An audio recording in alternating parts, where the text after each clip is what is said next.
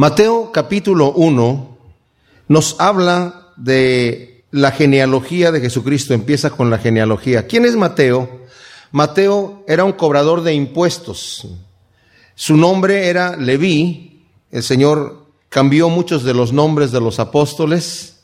No sabemos si fue un cambio que el Señor hizo o simplemente otro nombre con el que se le conocía. Era un publicano, los publicanos eran personajes en Israel conocidos como de los peores pecadores. El gobierno romano tenía su forma de cobrar los impuestos, sabiendo los romanos que los judíos eran muy astutos con el tema de las finanzas, ellos contrataban otros judíos que cobraran los impuestos a los mismos judíos. Y parte del salario de ellos lo obtenían de cobrar de más. El gobierno romano les exigía una cierta cantidad de dinero por los impuestos. Ellos hacían censos de la gente y más o menos calculaban cuánto se les tenía que entregar de impuestos.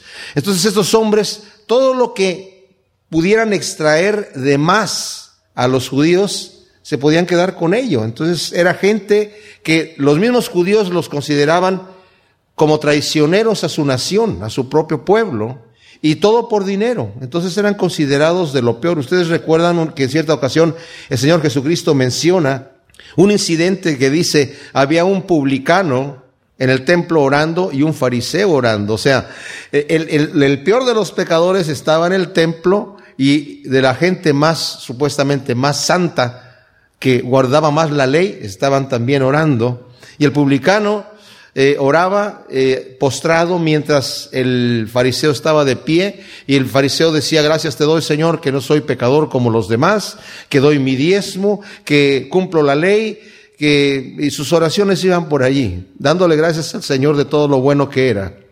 Pero el publicano, avergonzado, ni siquiera se, le, se atrevía a levantar el rostro y solamente decía, Señor, sé propicio a mí que soy pecador. Y el Señor dice que ese publicano salió justificado del templo y el otro no. Eso para los fariseos era un insulto grave. ¿Cómo vas a poner al peor de los pecadores, a un traidor, que simple y sencillamente porque le dice a Dios, sé propicio a mí que soy pecador? Y el Señor lo que estaba mostrando era que cuando abrimos delante de Dios debemos de venir con un corazón contrito y humillado y nunca creer que tenemos el derecho de entrar por nuestra justicia. No es nuestra justicia la que nos lleva a Dios, sino el sacrificio de Cristo. Así que por eso dice Pablo que todos debemos de tener confianza de llegar al trono de la misericordia, porque nosotros no pagamos el precio. El precio lo pagó el Señor y fue un precio alto y lo pagó completo. Así que nosotros tenemos entrada por el precio que el Señor pagó. Y aquí tenemos a este cobrador de impuestos que fue uno de los que el Señor escogió para que fuesen sus seguidores. Él y Juan, de los cuatro evangelistas, fueron testigos oculares de todo lo que estaba ocurriendo, porque fueron apóstoles del Señor que le conocieron desde el inicio de su ministerio. Mateo escribe su evangelio, obviamente antes de la destrucción del templo, en el año 70, que fue destruido en la invasión de Tito a Jerusalén, porque no se menciona nada aquí de la destrucción del templo. Se calcula y, algunos atinan en el cincuenta y tantos o tal vez en el sesenta y tantos. Eh, después de Cristo se escribió el Evangelio. En realidad no importa la fecha tanto. Lo que sí podemos asegurar es que fue después del año 40 en donde más o menos por esa época, el año 40 después de Cristo, un poquito posterior, se escribe, el primer evangelio que se escribe es el de Marcos. Y tanto Mateo como Lucas toman información de Marcos y añaden otra información más a la que se le llama eh, la, la fuente Q, que era, no se sabe de dónde obtuvo tanto Mateo como Lucas la información que ellos obtuvieron, que van muy paralelos en la información que sacaron. Mateo obviamente escribe el Evangelio ya en su vejez, eh, no estaba ahí con una libretita tomando nota de todo lo que estaba pasando, sino después hubo necesidad de que todos aquellos relatos que eran dichos por boca de la gente se registraran. Ahora, Mateo, en su narración del Evangelio, su propósito es demostrar al pueblo judío que Jesús es el Mesías. Estaba yo escuchando una predicación del pastor Chuck Smith en donde hablaba de la, utilizando la ley de la probabilidad, de tan solo si se hubieran una persona que cumpliera cuatro de las profecías que Jesucristo cumplió, que se fueron profetizadas en el Antiguo Testamento y él las cumplió en su vida, podría ser como el que nació en Belén, eh, que entró en un, montado en un burro a Jerusalén, que fue crucificado eh, afuera de la ciudad, eh, que resucitó al tercer día. Por ejemplo, una de las, la probabilidad es, la cantidad es impresionante, ¿verdad?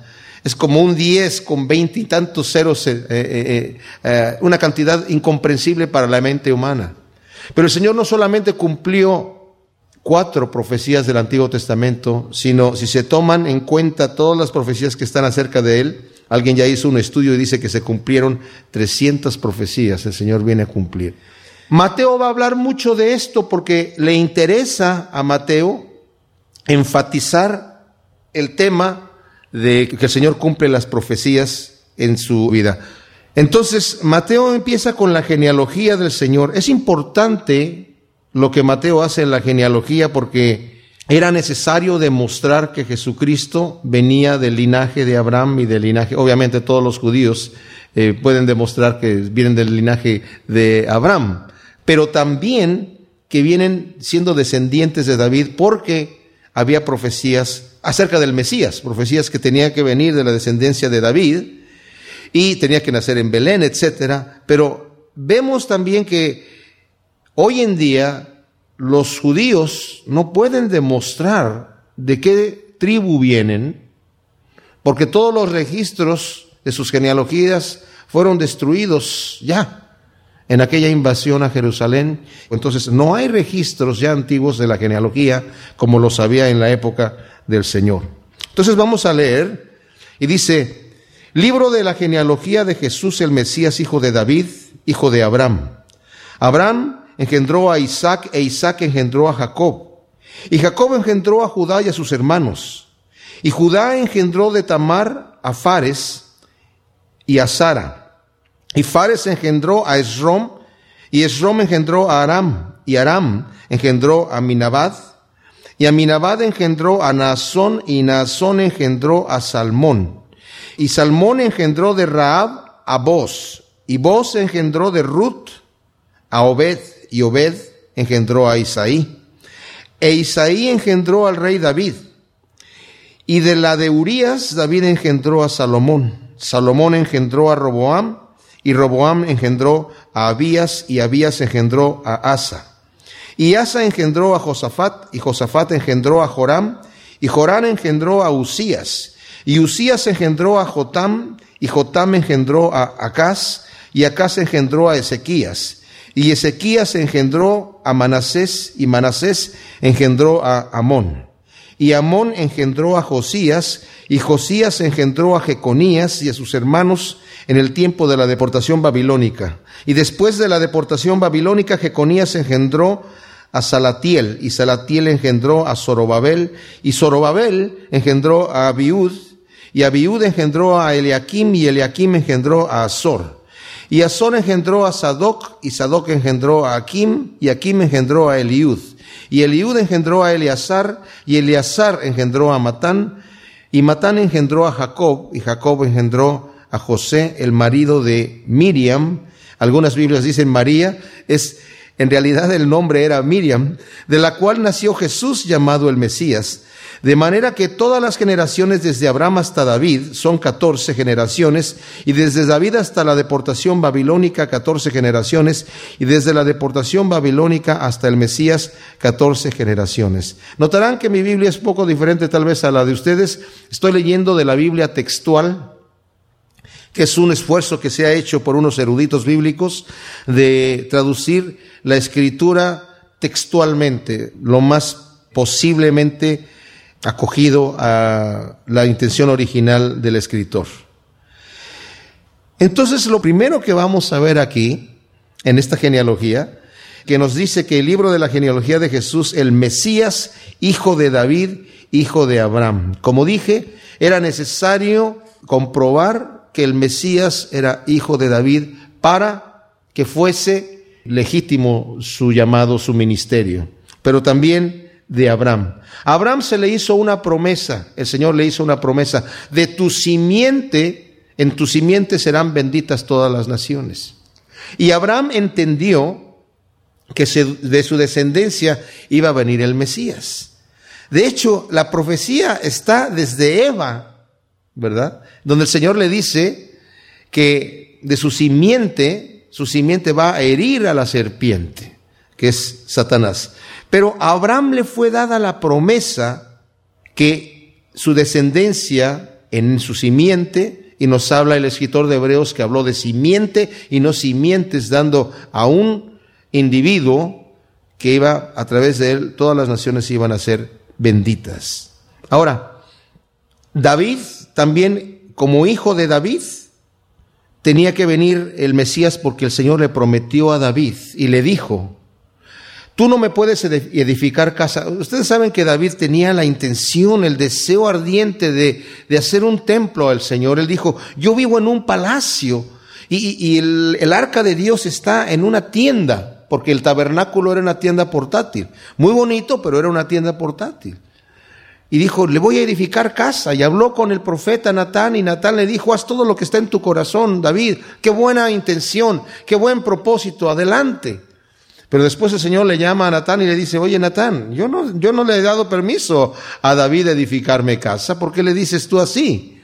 Natán en realidad cometió un error porque él estaba hablando de parte de Dios.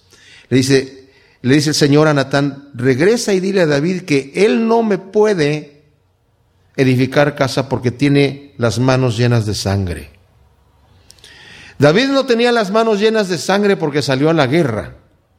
David tenía las manos llenas de sangre porque mató a uno de sus soldados, del cual vamos a hablar más adelante, a Urias, Eteo lo mandó a asesinar. Y aunque él mismo no tiró la flecha o la lanza o la jabalina para matarlo, él fue el que dio la orden. Ahí tenía sangre en sus manos. Y el Señor le dijo, tú no me puedes edificar casa por eso que has hecho. Pero tu hijo de tu descendencia me va a edificar casa. David se entristeció al escuchar la noticia que le estaba diciendo Natán, tú no me puedes edificar casa, porque él tenía el gran deseo de hacerlo, pero cuando el Señor le da la noticia de yo te voy a edificar casa, David inmediatamente se postra a tierra y dice, ¿quién soy yo, Señor, para que tú hagas esto? Y el Señor dice, yo te saqué a ti, David, de estar detrás de las ovejas yo no he pedido que me edifiquen casa. Pero ok, si me quieres edificar casa, con tu hijo Salomón. ¿Y saben una cosa que hizo eh, David? De tanta deseo que tenía, preparó todo el material necesario, todo el oro, toda la plata, todo el bronce, todo el hierro, toda la madera, y se lo entregó a Salomón. Aquí está todo el material que necesitas para hacer la casa. Y ponle diligencia a este asunto. Pero a lo que voy es la promesa que el Señor le hizo a David cuando le dijo, yo te voy a ti a edificar casa. Y David dijo, Señor, ¿quién soy yo? ¿Quién soy yo? Que me has sacado de detrás de las ovejas y me has puesto como príncipe de tu pueblo y ahora me vas a edificar casa. Sí, le dijo el Señor, y de tu simiente de ti vendrá también el Mesías. Y David pues no lo podía creer. Imagínense ustedes la noticia. Ahora, aquí se menciona también a Abraham, cuando dice Abraham engendró a Isaac, e Isaac engendró a Jacob, y Jacob engendró a Judá y a sus hermanos. Aquí podemos ver la gracia de Dios también hablando, porque Judá fue una persona que no tuvo una vida muy ejemplar, que digamos, pero el Señor lo escogió para que a través de él viniese su descendencia. Jacob no fue una persona tampoco muy ejemplar. Fue un hombre que era muy tramposo. De hecho, cuando nació y estaba tomando a su hermano, porque eran gemelos, en el tobillo le pusieron Jacob, Jacob, que significa tramposo o el que toma por el tobillo. Y vivió una vida haciendo trampa todo el tiempo. El Señor le pagó también, de alguna manera, porque su suegro también era tramposo y entre los dos se hacían trampa. Pero al final, cuando Jacob tiene un encuentro con Dios, con el ángel de Jehová, que es una representación misma de Dios, una teofanía. Dice que luchó toda la noche y el Señor le cambió el nombre a Jacob, le cambió su corazón y le puso Israel.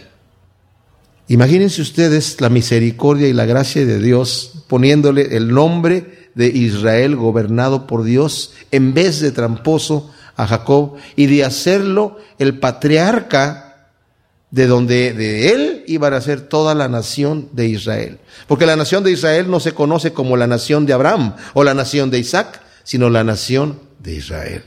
La gracia y la misericordia de Dios. Ahora, cuando estaba muriendo Jacob, que es Israel, estuvo dando profecías a sus hijos, dando sus bendiciones, y dijo acerca de Judá, vendrá, dice, no se apartará el cetro de Judá hasta que venga Shiloh, hasta que venga, entienden los, judíos hasta el día de hoy, hasta que venga el Mesías.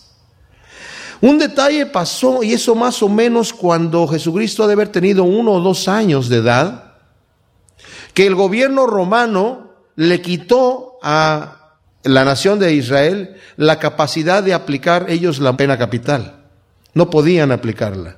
Tenían que ir a través del gobierno romano. Ustedes recuerdan que cuando los judíos quisieron crucificar a Cristo, tuvieron que venir a Pilato para que Pilato diera la orden. Ellos no podían simplemente llevarlo a, crucificarlo o apedrearlo. La cruz, de hecho, no era una manera de los judíos para matar a alguien, era por lapidación, la forma en la que se aplicaba la pena capital de acuerdo a la ley. Pero eh, tuvieron que venir a Pilato. Ellos declararon ya injustamente en su reunión del Sanedrín, dijeron, este hombre es digno de muerte. No pudieron sacarlo simplemente y matarlo. Claro que muchos judíos violaron la ley. Mataron a Esteban, apedrearon a Esteban. Pero con el Señor era una situación diferente porque era un hombre muy conocido por toda la gente, por todo el pueblo.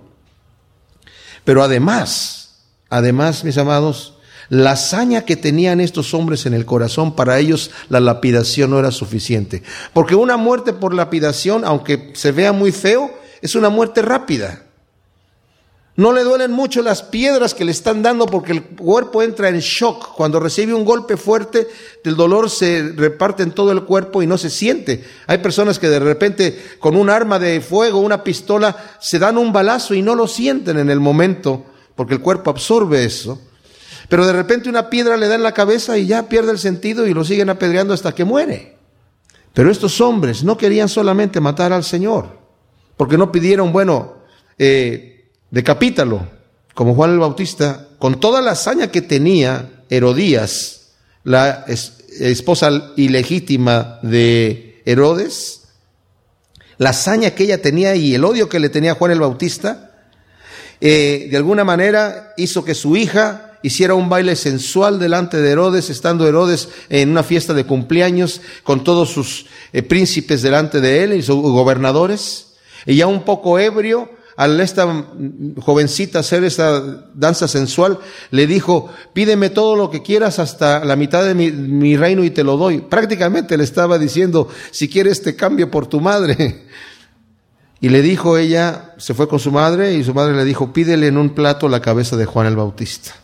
Entonces ella hizo eso. Herodes se entristeció porque apreciaba a Juan, pero hizo eso. Con toda la hazaña y el odio que tenía, pidió la decapitación de Juan el Bautista.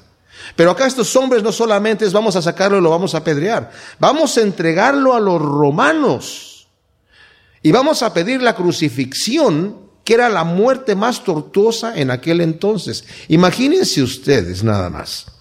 La cruz se inventó por los griegos y la primera cruz, bueno, se disputa que si Jesucristo murió en esa cruz que conocemos nosotros, ¿verdad? Que tiene el, travesaño así.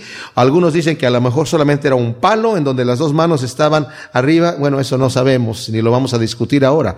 Pero lo que sí puedo decirles es que la primer cruz que se hizo, era solamente un árbol que lo cortaban, le sacaban punta y clavaban al individuo por el vientre y lo dejaban unos eh, de 4 a 8 centímetros del corazón y la persona se iba con el peso enterrando poco a poco hasta que perforaba el corazón y se moría. Y cuando hicieron la cruz en donde crucificaron al Señor, era cuando dijeron, esa cruz no es suficientemente dolorosa, hay que inventar otro método más doloroso. Y esa fue la cruz en donde crucificaron a nuestro Señor. Y no solamente lo crucificaron allí, sino que lo torturaron antes de crucificarlo. Y algunos dicen que le dieron 39 azotes porque era lo que daban los judíos. La ley decía que no se le podía dar a una persona más de 40 azotes. Entonces ellos decían, bueno, a Jesucristo le dieron 39 azotes. Yo no pienso eso, porque no eran judíos los que lo estaban azotando, eran romanos y ellos no tenían límite. Y la forma de los romanos de sacarle alguna cosa a alguien era dándole azotes y, echarle crímenes y, le decían, tú hiciste aquello y tú hiciste esto, que si no abría la boca le daban con más fuerza. Al final el criminal terminaba confesándolo todo antes de que igual lo iban a llevar a la cruz de cualquier manera. El Señor no abrió su boca cuando fue torturado por todos estos hombres, para que veamos nosotros la calidad de Salvador que tenemos. Volviendo a Judá, a la profecía que le dijo, el cetro no te será quitado hasta que venga Shiloh. Quería decir, el Mesías va a venir primero, antes de que se te quite la autoridad de ser rey. Los judíos sintieron que les quitaron el cetro cuando el gobierno romano les impidió aplicar la pena capital. Sintieron que entonces ellos ya no tenían autoridad. Y la historia cuenta que cuando Jesucristo más o menos ha de haber tenido como uno o dos años por ahí, muchos de los judíos ortodoxos salieron a la calle tirando tierra sobre sus cabezas diciendo, Dios nos mintió, nos falló, porque ya nos quitaron el cetro y el Mesías no ha llegado. Los que no sabían es que ya había nacido en Belén el Salvador del mundo. O sea que el Señor cumplió su palabra al pie de la letra, entregando al Mesías, haciéndolo nacer para nosotros. ¿Y qué precio pagó el Señor por nosotros? Nuestra salvación fue de veras, la gracia que Dios ha tenido por nosotros es impresionante, porque el Señor, si el precio hubiera sido oro, hace así y hace galaxias de oro, o de rubíes, o de lo que fuera, y no le hubiera costado nada. Porque dice, el mismo Señor dice, yo soy, yo soy, ¿hay alguna cosa difícil para mí? Imposible nada. ¿Pero hay algo difícil para mí? No. Pero sí fue muy difícil al Padre entregar a su Hijo para ser sacrificado y como Hijo tomar esa copa que al principio no la quería tomar, pero al final dijo, hágase tu voluntad, Padre mío. Imagínense, la misma voz del Padre que dijo, he ahí mi Hijo amado en quien yo me complazco, fue el precio que el Señor quiso pagar por amor a nosotros. Él nos ama de ese tamaño. El libro de la genealogía de Jesús, el Mesías, hijo de David, hijo de Abraham. Abraham engendró a Isaac, e Isaac engendró a Jacob, y Jacob engendró a Judá y a sus hermanos. Acabamos de ver cómo el Señor cumple su promesa de que el Mesías viene a través de Abraham a través de David, de Isaac, de Jacob, que es Israel, y de Judá. Tal vez no vamos a meternos en muchos de los nombres aquí para estudiar cada uno, sino vamos a ver solamente lo que es para nosotros importante. Vamos a ver aquí la misericordia de Dios y cómo es que Dios utiliza personas con muchos defectos. Cuando estábamos estudiando y estamos todavía estudiando entre semana la vida de David, yo me maravillo que el Señor sacó sus errores de manera que quedaron grabados. Ese hombre que es conforme al corazón de Dios, Dios permitió que en la Biblia quedaran registrados sus errores. Esa es una prueba indubitable de que la Biblia está escrita por el dedo de Dios y no el dedo del hombre, porque el hombre no pondría los defectos de nadie, solamente las proezas, solamente las cosas buenas. Pero el Señor nos muestra aquí los defectos de los hombres. Y vemos en la vida de David muchos defectos. Pero su corazón, dice la Escritura, era conforme al corazón de Dios. Y eso a mí me da mucha esperanza de saber que si David, siendo como era, con, con tantos defectos, el Señor dice que es conforme a su corazón, saben que nosotros también podemos ser hombres y mujeres conforme al corazón de Dios. Si nuestro deseo es hacer lo que Dios quiere, caminar en sus caminos, vamos. hacer conforme al corazón de Dios. No digamos, ay, ese fue David. Bueno, nosotros estamos aquí y tenemos la oportunidad de ser así. Entonces Mateo nos está hablando aquí de la genealogía del Señor porque está demostrando que es descendiente justamente de, de Abraham. Hay otra genealogía que es diferente a esta y que está en el libro de Lucas capítulo 4. Son dos genealogías diferentes. Van a través de David, la misma genealogía, aunque la de Lucas va hasta Adán. Pero llegan a David y de David una toma por un lado, por el lado de Salomón, esta de Mateo, y la otra toma por el lado de Natán, uno de los hijos de David. Esta genealogía es la genealogía de José, el marido de María o de Miriam, como era su nombre, y la madre de Jesús. La otra, la que está en Lucas, es la genealogía de, María. Entonces, eh, cuando lleguemos a Lucas vamos a ver esa genealogía. ¿Por qué dos genealogías? Lo voy a decir en un momento más. Y dice entonces que Judá engendró de Tamar a Fares y a Sara. Aquí es un nombre interesante para que nosotros lo veamos. Los judíos no incluían los nombres de las mujeres. Y esta genealogía no es completa exactamente. Hay nombres que se brincan de repente y se los brincan por diferentes propósitos. Porque tal vez es gente que no es importante, no sabemos. Pero el nombre de las mujeres jamás se mencionaba. ¿Quién era Tamar? Nos narra el libro de Génesis, mientras está hablando de la historia de Jacob y todo este asunto de sus hijos y todo, de repente hay un paréntesis y nos narra que Judá se separó de sus hermanos, se fue a la tierra de Canaán y se casó con una mujer cananea, cosa que después va a estar prohibido para el pueblo de Israel. Moisés va a decir, no te juntes con las mujeres de los otros pueblos porque son personas muy pervertidas, muy perversas. Pero Judá va y se casa con una mujer cananea. Y él tiene dos hijos. Y el hijo mayor también se casa con esta mujer cananea, que en este caso es Tamar. Tamar no era la esposa de Judá, así que no nos vayamos a confundir. Él escogió otra mujer, pero su hijo mayor se casó con Tamar. Y esta persona hizo lo malo ante los ojos de Dios. No sabemos qué mal hizo, pero su perversión ha de haber sido de tal manera que dice la escritura que Dios le quitó la vida. Cuando Dios le quita la vida a este hombre, entonces la ley era, no, es, no existía la ley aquí levítica todavía, pero si el hijo mayor no daba descendencia, no tenía ningún solo hijo, el que seguía, si no estaba casado, se casaba con la viuda. Ahora, aunque no era una ley escrita, seguramente que Dios de alguna manera le comunicó a su pueblo las cosas, las leyes, porque, por ejemplo, el diezmo, el diezmo fue dado a Moisés, pero antes de Moisés, Abraham le entregó los diezmos de todo lo que él tenía al sacerdote Melquisedec. ¿Cómo sabía Abraham que tenía que dar diezmo?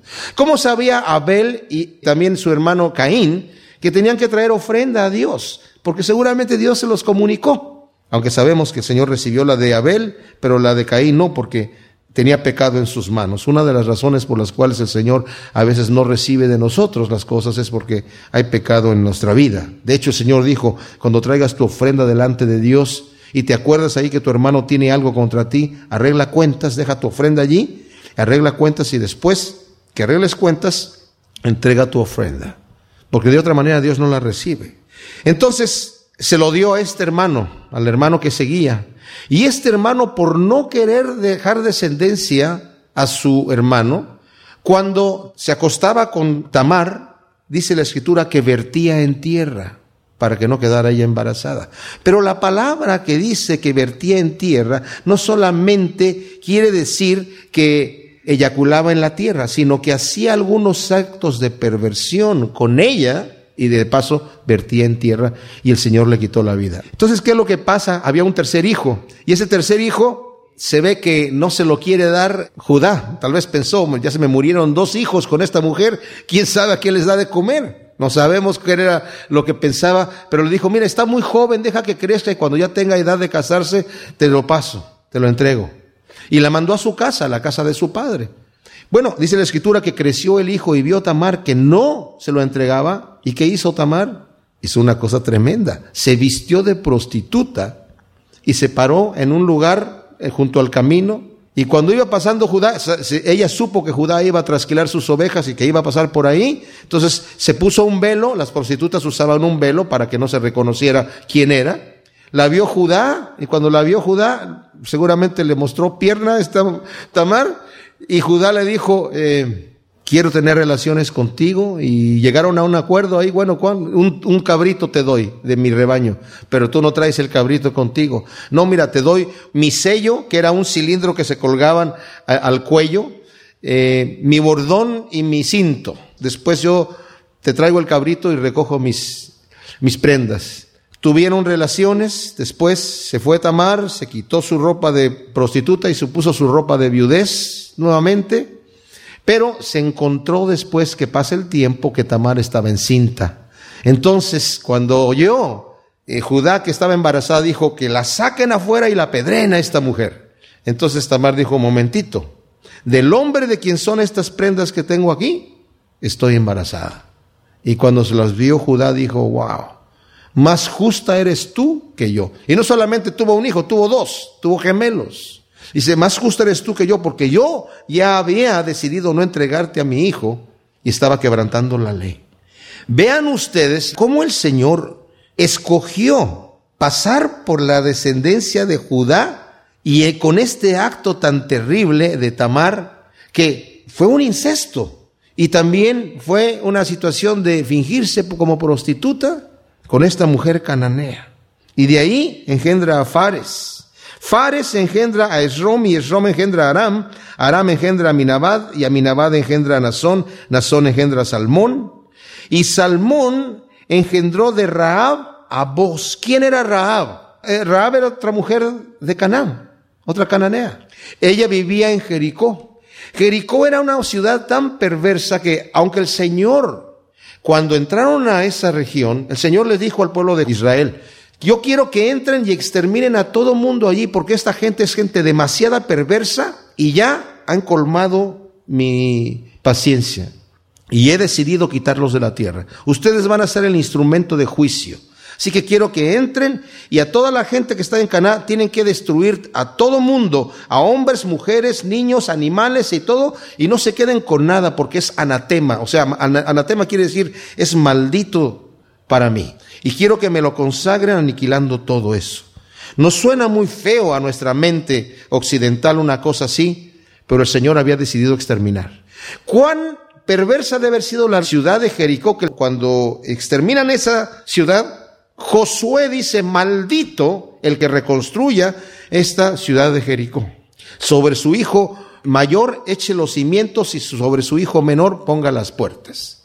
Bueno, y es alguien la reconstruye porque el día de hoy está ahí Jericó, hasta el día de hoy. Y justamente como se dijo la profecía, Josué sucedió. Este hombre que la construyó sobre su hijo primogénito, sobre él hizo los cimientos y las puertas sobre su hijo menor. Tremenda cosa. Ahí, no solamente en esta ciudad que era muy perversa, hay una mujer, pero esta mujer es una prostituta. O sea que encima de que la ciudad es terrible, hay una prostituta ahí. Y esta prostituta recibe a dos de los espías que vienen de parte de Josué para espiar la ciudad. Se cree que en aquel entonces también las prostitutas tenían una especie como de, de hotel, no un hotel exactamente, pero un lugar en donde había cama y le daba un desayuno a la persona y, y ya, ¿verdad? Para los extranjeros que pasaran ahí, pero aparte la mujer era prostituta.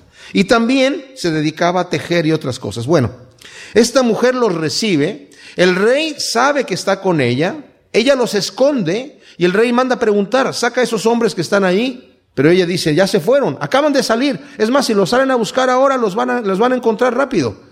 Acaban de salir. Y ya se va la gente a buscarlos. Y ella va con estos hombres. Imagínense, ella arriesgando su vida y les dice, yo sé que Dios está con ustedes y que este, el temor de Dios ya ha caído sobre toda esta ciudad y que Dios les va a entregar todas estas cosas. Yo escuché lo que Dios hizo, cómo pasaron ustedes el mar rojo allá y cómo lo sostuvo el Señor en el desierto, todo lo que hizo el Señor. Y cómo han vencido a los reyes que empezaron a pelear llegando a la tierra de Canaán el, rey de Saón empezó a pelear contra ellos y eh, Og, el rey de Basán también, y cómo los destruyó el Señor. Y, eso fue una gran proeza y yo sé que Dios les va a dar la victoria. Ella dijo una declaración de fe en el Dios de Israel. Ella está en el capítulo 11 de Hebreos como uno de los héroes de la fe, esta prostituta Rahab, a la cual el Señor en su misericordia por su declaración de fe la tomó como una hija. Salmón fue uno de los dos espías que fueron allí y que después se casó con ella. Y la escoge el Señor aquí para ponerla en la genealogía de nuestro Salvador. Qué tremenda cosa. Entonces está aquí Raab, y Raab engendra eh, de Salmón a Boz. ¿Se acuerdan de Boz? Boz fue el que se casó con Ruth, una moabita. Los moabitas eran descendientes de Lot, pero a través de un incesto.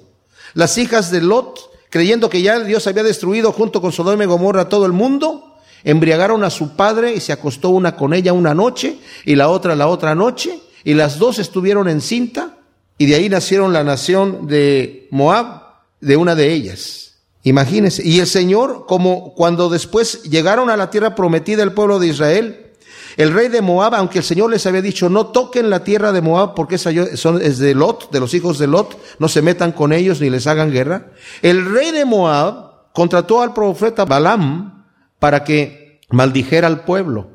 El Señor reprende al profeta y no lo deja maldecirlo, pero lo que hace el profeta es que le aconseja al rey, envía a tus mujeres para que lo seduzcan. O sea, no lo puedo maldecir yo, porque Dios no quiere maldecirlos. Pero si quieres vencer a ese pueblo, envía a tus mujeres que tienen esas prácticas sensuales terribles y depravadas en sus adoraciones a sus dioses. Y ellas van a incitar a los hombres de Israel a que empiecen a adorar con esas prácticas sensuales a los ídolos. Y de esa manera Dios mismo se va a enojar contra su pueblo. Y eso es lo que sucede. Pero después el Señor ya que termina con el juicio de, Israel con este asunto, después le dice a Josué que tiene que aniquilar completamente a la nación de Moab y que eran malditos ya. Bueno, no los aniquilaron completamente, pero este pueblo que era ya maldito de Dios, de ahí viene Ruth. Y Ruth engendra a Obed y Obed engendra a Isaí e Isaí engendra al rey David, este hombre conforme al corazón de Dios. Y dice aquí, y David de la de Urías engendró a Salomón. Algunas versiones todavía le añaden de la mujer de Urías para que suene un poquito menos fuerte, porque en, el griego, decirlo de esta forma, era como demasiado condenatorio para David, porque Dios quedó muy disgustado. ¿Quién era la mujer de Urías? Ni siquiera se da el nombre aquí, era Betsabé. Y Betsabé Dice la escritura, más o menos se calcula cuando David tenía 52 años, estaba él en, el, en el, su palacio porque le habían dicho ya, no salgas con nosotros porque los otros reyes te quieren matar. Y si te matan a ti, matan a la gloria de Israel. Así que tú quédate allá en el palacio, nosotros salimos a pelear las guerras. Y se quedó en el palacio. Y paseándose por el terrado del palacio, que normalmente tenían los techos planos, era una especie de terraza, vio a una mujer que también, más abajo, se estaba bañando en el terrado de su casa. La vio desnuda y la codició en su corazón. David tenía un harem de mujeres, pero la codició y mandó preguntar quién es esa mujer y le dijeron es esposa de uno de tus guerreros extranjeros, Urias, el Eteo, que está allá en la guerra en este momento. Ahí David hubiera dicho, ah, es la mujer de mi prójimo, no la puedo tocar. Pero la codició de tal manera que la mandó llamar con todo y eso, y tuvo relaciones con ella, y la dejó ir a su casa. Y después la mujer le manda avisar al rey que estaba embarazada. Y la canallada tan grande que hace David es manda llamar a Urias. Y le dice, Urias, ven acá. ¿Qué pasó? ¿Cómo va la guerra? A ver, platícame, ¿cómo están las cosas? No, pues que van así, ya está. Ah, muy bien, bueno, nada más quería saber eso. Eh, Mira, come conmigo hoy, vamos a tener un banquete aquí y después eh, te doy un poco de comida para que te la lleves a tu casa, un poco de vino del rey y vayas y te alegres con tu mujer y, y pasa un buen rato con ella y al otro día te vas ya para cubrir el asunto, eso iba a ser David. Pero al otro día le dicen, Urias no se fue a su casa, se quedó a dormir aquí con los soldados. ¿Cómo? ¿Cómo? Entonces manda a llamar a Urias y digo, a ver Urias, ¿qué hiciste? No, señor, mi rey, es que mis compañeros están allá luchando, dando sus vidas. ¿Cómo me voy a ir yo a gozar con mi mujer cuando están aquí mis compañeros dando sus vidas? De ninguna manera. Ay, mira, Urias, mira, quédate un día más. Quédate un día más y mañana te vas. Y lo volvió a invitar a comer en la mesa y le dio mucho vino. Aquí, otra copita más, Urias. No importa, mira, del bueno, te saco del mejor, del añejo, de la reserva especial del rey. Y ya que estaba bastante mareadito Urias, le dice, aquí derechito te me vas y vas a llegar a tu casa, duerme y al otro día te vas a la guerra. Y le volvieron a decir, no sabemos si se cayó ahí, no llegó, se perdió. El caso es que se quedó con los soldados otra vez, entonces David escribe una carta a Joab, el capitán de la, del ejército, y le dice, Joab, quiero que pongas a Urias al frente de la batalla donde está la gente más valiente, que se acerquen al enemigo y que después se retiren y dejen a Urias ahí y asegúrate que muera. ¡Wow! La sella, la carta la cierra, la sella con su sello, se la entrega al mismo Urias y le dice, entrégale esta carta a Joab, es confidencial. Él no la abre y va con su sentencia de muerte a llevársela allá y va y se le entrega a Joab. Y Joab hace eso, lo pone al frente, pero como con los valientes, sí, Urias, tú ya, ya tienes cara de valiente, adelante. Y justamente sucede eso y le manda de decir a Joab, le manda a decir a David, eh, nos acercamos al enemigo y bueno, eh, murieron algunos de los nuestros, pero también Urias murió. Ah, no importa, dice David. Ah, la espada es así, consume a veces algunos y otros acá, pero no importa. Pobrecita la viuda, la viuda, véngase para acá la viuda, yo la tomo, yo la consuelo, quédese aquí conmigo. Y todo estaba muy bien. David creyó que todo estaba tranquilo y eh, de hecho no se arrepiente de su pecado, David. Tiene que llegar Natán a decirle a David, porque David era el juez también, no solamente era el rey. Dice, David, hay un asunto, hay un hombre que tenía una ovejita y la cuidaba como a su hija y le daba de comer de su mismo plato, dormía en su cama, era su consentida, la única cosa que él tenía era esa ovejita. Y el vecino tenía muchas ovejas y llegó un extranjero, un visitante, a la casa del vecino y el vecino le quiso preparar un cabrito, una, barbacoa y mandó que le quitaran por la fuerza la ovejita a este señor. ¿Qué se debe hacer? Y el rey se levantó de su trono airadísimo y dijo, ese hombre merece morir y tiene que pagar cuatro tantos lo que ha hecho. Y Natán le dice, tú eres ese hombre, porque le quitaste a Urias lo único que él tenía, su mujer, y lo mandaste matar. Y ciertamente la sentencia que él dio le sucedió. Cuatro de sus hijos murieron, pagó cuatro tantos. Le dijo el Señor, perdona tu pecado, porque David se humilló y se arrepintió, bueno, ya una vez que había sido descubierto, pero de cualquier manera se arrepintió, se humilló delante de Dios y Dios lo escuchó. Y eso es esperanza para todos nosotros, mis amados. No importa el daño, lo malo que hayamos hecho en algún momento dado, cuando venimos a Dios arrepentidos, Dios nos escucha, porque a Él le gusta perdonar. Él le dijo a Moisés, yo soy, yo soy, fuerte, misericordioso y piadoso, que perdona la iniquidad, la maldad y el pecado, pero que de ninguna manera tendrá por inocente al malvado, al hipócrita. Pero el Señor le gusta perdonar. Entonces vemos nosotros aquí, ah, se menciona que bajo estas circunstancias nace Salomón. Ahora, Salomón más adelante también dice que engendra Roboam y, y Roboam Abías, Abías a Asa, y continúa diciendo aquí hasta que llegamos nosotros al versículo 11, y Josías engendró a Jeconías y a sus hermanos y continúa. Jeconías se le conoce con tres nombres, con el nombre de Joaquín, de Conías y de Jeconías.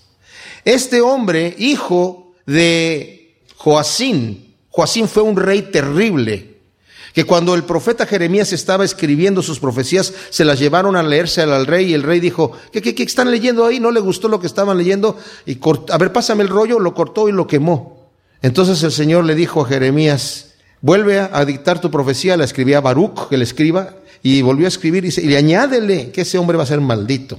Y después tuvo un hijo, que fue este Joaquín o Jeconías, que también por su maldad el Señor dijo, este es un hombre privado de entendimiento, de su descendencia nadie se sentará en el trono. Así que por medio de la maldición que había para este Jeconías en el Antiguo Testamento, Jesucristo no tendría derecho al reino, aunque esta es la, la descendencia que va por, por, por la realeza. Pero a través de la descendencia de María, sí tiene derecho al reino. Y por eso tenemos estas dos descendencias. Esta, como dije, termina en José, pero José sabemos que no es el padre porque dice aquí, en el versículo 16, y Jacob engendró a José, el marido de Miriam, otro Jacob obviamente, de Miriam o María, de la cual nació Jesús, pero no dice que fue engendrado por él. De hecho, cuando estudiamos el nacimiento del Señor va a decir que fue engendrado por medio del Espíritu Santo. De manera que todas las generaciones desde Abraham hasta David son 14, generaciones desde David hasta la deportación de Babilonia 14, y desde la deportación de Babilonia hasta el Mesías 14. Yo no sé qué quiere decir este 14, no entiendo mucho de numerología. Lo que sí sabemos es que el nombre David, también las letras, tanto en hebreo como en griego, son números. Y el nombre David, si se suman las letras, son 14, el número 14. Pero vemos la misericordia y la gracia de Dios que el Señor nos demuestra que a través de gente imperfecta, sumamente imperfecta, el Señor no solamente ha venido el Mesías, sino que el Señor ha utilizado a estas personas en forma impresionante a través de la historia, simple y sencillamente porque tuvieron fe en el Señor. El Señor todo lo que queda atrás, queda atrás.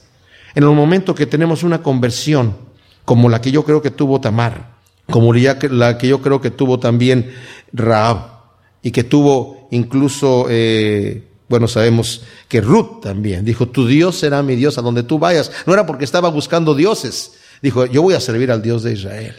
¿verdad? Y nosotros servimos a nuestro Rey y Señor Jesucristo. Gracias te damos, Señor, por tu palabra, por tu misericordia que vemos aquí, Señor.